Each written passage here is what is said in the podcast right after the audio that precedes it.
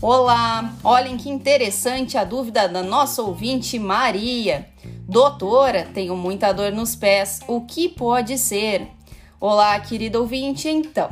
A dor nos pés, em muitos casos, se dá pelo uso de sapatos de salto ou pelo uso de sapatos apertados ou inadequados por um longo período de tempo.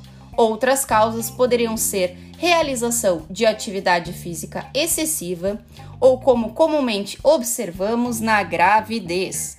Em muitos casos, esse quadro álgico não traz grandes repercussões, podendo ser manejado com medidas simples como repouso, elevação dos membros e massagem local. Mas se você já tentou essas orientações e mesmo assim está com dor, isso pode indicar outras situações, como a faceite plantar tendinite ou até o reumatismo, que devem ser diagnosticados e tratados de acordo com orientação especializada.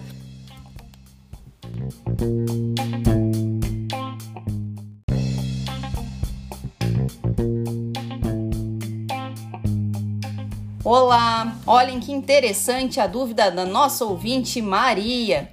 Doutora, tenho muita dor nos pés, o que pode ser? Olá, querido ouvinte, então.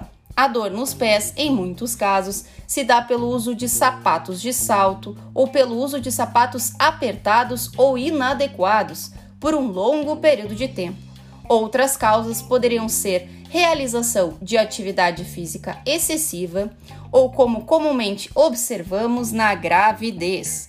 Em muitos casos, esse quadro álgico não traz grandes repercussões podendo ser manejado com medidas simples como repouso, elevação dos membros e massagem local. Mas se você já tentou essas orientações e mesmo assim está com dor, isso pode indicar outras situações, como a faceite plantar, tendinite ou até o reumatismo, que devem ser diagnosticados e tratados de acordo com orientação especializada.